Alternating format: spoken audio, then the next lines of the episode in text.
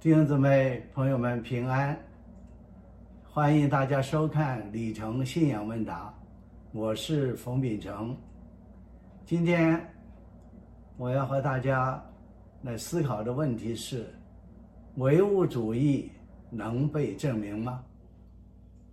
啊，很多时候我们过去受的教育都是无神论和唯物主义，相信这个世界的一切。基本的元素都是物质，啊，所以唯物主义就认为世界的基本成分都是物质，所有的事物，包括我们的心灵、我们的意识，都是物质相互作用的结果，啊，所以这个无神论就主张所有的实体，我们今天看到的所有的实体都是物质构成的一种。一种构成或者表达，物质就决定了意识。那我们今天为什么人有意识呢？人的意识就是客观的世界在人的头脑中所产生的生理的反应，是有机物对物质的反应。所以呢，就认为实际整个宇宙间物质是唯一的事实能够存在的一个实体，除了物质以外。没有别的东西，因为任何东西都是从物质演这样演变引申出来的。实际这样一种观点呢，实际在这个古印度、古希腊就有人倡议了，提倡。而且在我们这个中国，在东汉有一个学者叫王允，他也是被认为是一个唯物主义者。但是实际真是在近近代能够提倡。无神论，呃，唯物主义的，像这个苏格兰的学者休谟，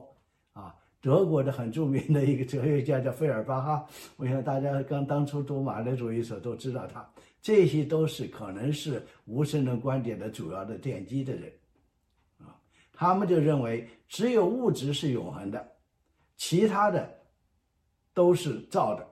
都是从物质延伸出来的，所以神、上帝是人造的。所以呢，他们认为宇宙间也没有一个绝对的道德观，对和不对都是由人自个儿来决定的。那么，在我们中国大陆，实际唯物主义的近代来说，唯物主义的崛起，那实际就是和一场一九二三年到一九二四年的一场在报纸上公开关于人生观、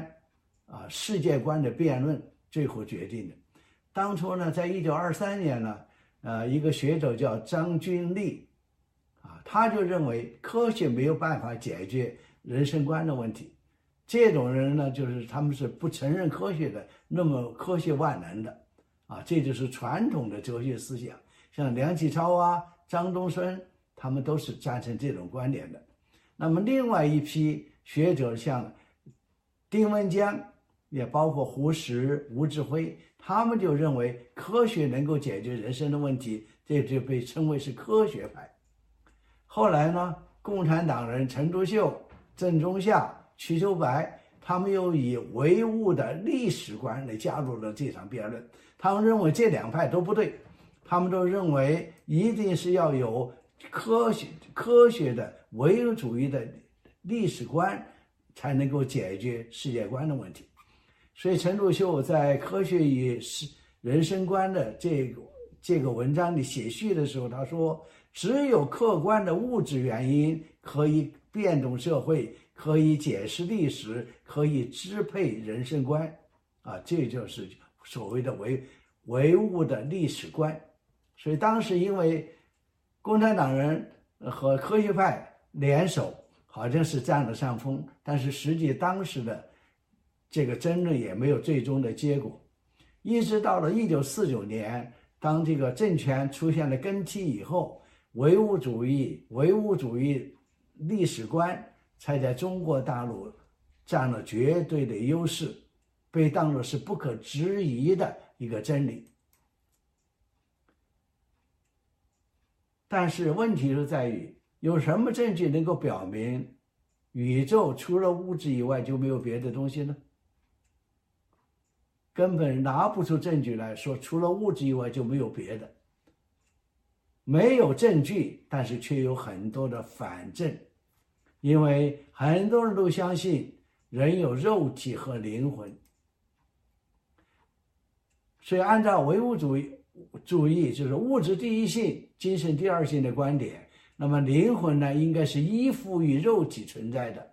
肉肉体消亡以后，灵魂也就没有了。所以我们常常讲的“皮之不存，毛将焉附”，啊，就属于整个的灵魂是依附于物质肉体而存在的。肉体消灭了，灵魂就没有了。但是从古今中外，很多人都相信灵魂是不死的，也就是说，灵魂不是依附于肉体，它是独立存在的。这方面，圣经有很清楚的教导，比如说，在这个列王记上十七章，当时有一个孩子就快过世了，先知以利亚三次伏在孩子的身上，求告耶和华说：“耶和华我的神呐，求你使这孩子的灵魂扔入他的身体。”耶和华应允以赛亚的话，以利亚的话。孩子的灵魂扔入他的身体，他就活了。主耶稣也教导我们说：“那杀身体不能杀灵魂的，不要怕他们；唯有能把身体和灵魂都灭在地狱里的，正要怕他。”啊，这是在马太福音第十章二十八节的经文。啊，类似这样的东西很多，而且呢，我自己本人在。很多年以前，哈，当时在一九七五年，中国大陆是工业学大庆，农业学大寨，所以呢，呃，干部、机关干部都要到农村去帮助学大寨。一九七五年，我也下到农村去驻队一年，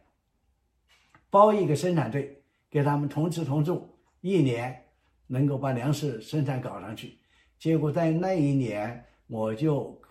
看亲眼看见了所谓的鬼附身的现象，一个女人，她突然疯癫，而且呢，她所说的话、说话的口气，都像她邻居刚刚死去的那个邻居的男人的口气完全一样，非常的害怕。当时出了大太阳，我的后脊梁都直发凉。当时对我的唯物主义的世界观是很大的冲击，但是你说要相信吧，那就不是唯物主义；不信吧，这个问题又没法解释，所以心里一直就很纠缠，就不敢深想这些问题。一直到后来我到了美国来以后啊，我看见一本书，这本书对我这这个震动也很大，这叫做一个美国的心脏科权威的医生他所写的书。翻译成中文了啊，叫做“死怎么回事”？因为他是一个心脏科的医生，所以当一些因为心脏病突发，然后就是临床都已经就是过世的人，他们经过抢救，有时候又会复苏过来。那这些当被抢救复苏过来的人，他们就会讲当初他们失去意识的那一段时间究竟上哪儿去了？有很多人都讲。他们看见自己的身体，自己从自己的身体里出来，在天花板上浮着，然后呢，看见医生护士都在急急忙忙的在抢救他的身体，他就觉得还挺奇怪啊。这本书写了很多很多这样的例子，而且我自己有一年在坐飞机的时候，和一个美国的牙科医生坐在一起，这个牙科的女医生，她就谈起来。她生第一个孩子的时候难产，因为孩子太大生不出来，结果呢，他就觉得自己一下就从自己身体里出来，也是一样的，就飘在天花板上往下看。当时这是我第一次听见有人亲口对我讲灵魂出窍的事情，我马上就问他，我说你看见你自己的身体了吗？他说没有，他说因为医生护士啊，整个就都把他的身都在那儿，他就根本就看不见他的身体。后来他就听见有人对他说了一句话：“说你不要怕，不要忧虑，你会好的。”结果听完这句话以后，他一下就觉得回到了自己的身体，这人也就醒过来了。当时我就问他，我当时很兴奋呐，我就问他，我说我能够把你呃这个例子给别人分享吗？他说当然可以，这是一个真实的事情，啊，我不是说去宣传哪一种信仰，而是我告诉他这这是个真很真实的事情，我的人可以从自己的身体能够出去，所以，我们从圣经的启示，我们看到上帝是灵。而在灵界有灵界的受造物，就是天使。天使堕落下来以后，就是我们今天讲的一切的魔鬼。如果大家有机会看很多宣教士的见证，都可以看到他们经常的见证那个天使怎么样能够看过他们。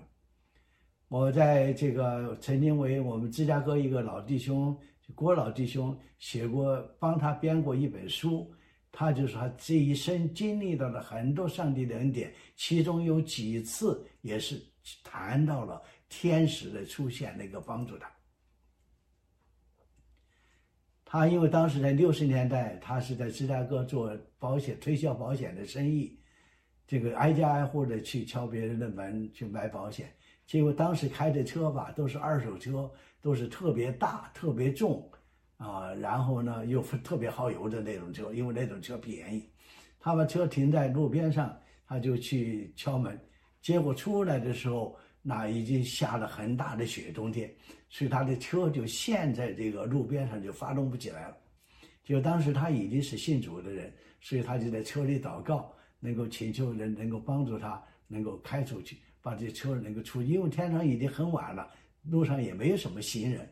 他自己祷告完，一睁开眼，就从那个后视镜就看见有两个年轻人从后边上来了。我，他就非常的高兴，他就出去跟他说：“说我的车现在这个这个雪里出不来了，你能帮助我吗？能够给我打个电话，或者通过通知我的公司，呃，然后呢，帮我把这个车抬出来，呃，帮我这车开出来。”结果那两个人说：“你车在哪儿呢？”啊，就这个车呢。那两个人二话不说，一个人站到。前面的那个保险杠，一个在后边的保险杠，两个人一抬就把他车抬起来，抬起来，然后一下就把他这个车放在这个马路中间，两个人头都不回就就走了。他简直是看傻了，那么重的车，这两个人不会吹灰之力就给他抬上去了，他就一个劲儿的醒过味儿来以后，他还跟他道歉，人家头都不回就往前走，他一直追，追到一个十字路口，人家拐弯过去，他一追过去一看，根本没有人。他一身汗了，又是血水又是汗水，他知道这是上帝在看顾他，所以他最后自费让我们替他编了一本书，一分钱不要，完全送给大家。他说他一生当中经历了上帝这么多的恩典，他要不说出来，他就心中有愧，所以他自费出一本书，我们帮他编的。我讲的这个故事就是他其中一个故事之一，所以。弟兄姊妹、朋友们，我们过去接受了很多的无神论，就像接受唯物主义一样，都是以结论的形式被教导的，根本没有告诉我们有什么样的依据。实际今天，按照基督教的信仰，按照说我们了解的，物质世界和灵性世界都是真实存在的，绝不是单有物质。同样，有物质也有灵性的世界，所以宇宙当中既然除了物质以外，还有灵界的独立存在，那么唯物主义就站不住脚了。它不是唯物，唯物就是只有物质没有别的。实际今天我们很很多很多的例证都表明，除了物质以外，还有灵界的存在。既然有灵界的存在，那么，唯物主义就站不住脚了，唯物主义也不就不能够成为否定上帝存在的理由了。谢谢大家。